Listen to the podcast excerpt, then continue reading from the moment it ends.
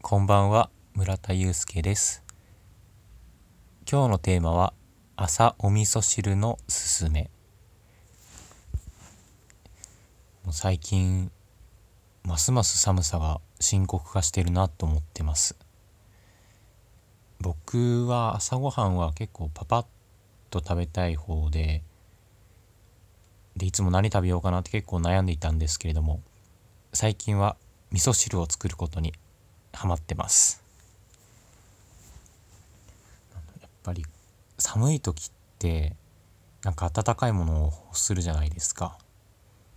一度サラダサラダ生活もしていたんですけれどもなんか体が冷えちゃって寒いなって感じることが多かったです。なのでなんかあったかいもんないかなって思いついた思いついたのが味噌汁ですね。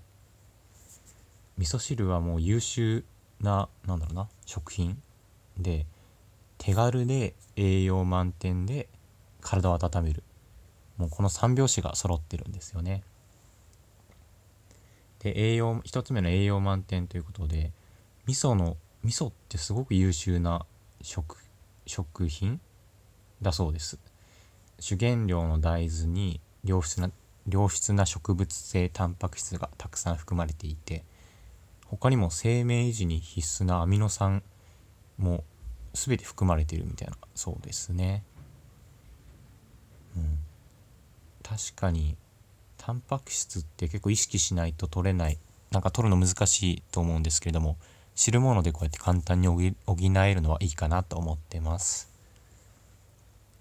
で2つ目の手軽手軽というのはまあそのなんだろうなお湯温めてる時って基本まあ火は見て見てれば何しててもいいじゃないですか。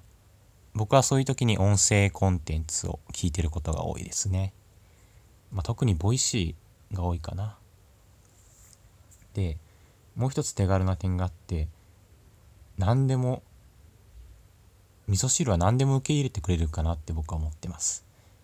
なんか特にルールがあるわけじゃなくて好きな野菜をぶをを入れればいいからなんか自分の自分用にカスタマイズできる商品食品かなと思ってます。僕は普段はキャベツわかめネギこの3つが入れてますね。で上に七味をかけて辛さを増してさらに体温めようみたいなことをしています、うん、まあ今回は味噌汁ってことについてお話ししてきたんですけどもそれは別にスープだっていいしまあなんだろうただの飲み物とかスムージーとかでもいいと思います。まあその中でも僕が味噌汁が好きだなって思うのは何だろうね。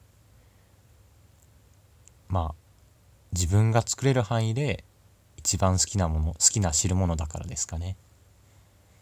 スープとかもコンソメも好きなんですけれどもなんかちょっとあっさりしすぎてるなと思っててなんか味噌汁にいろんな奥深さを感じてるっていうのあります。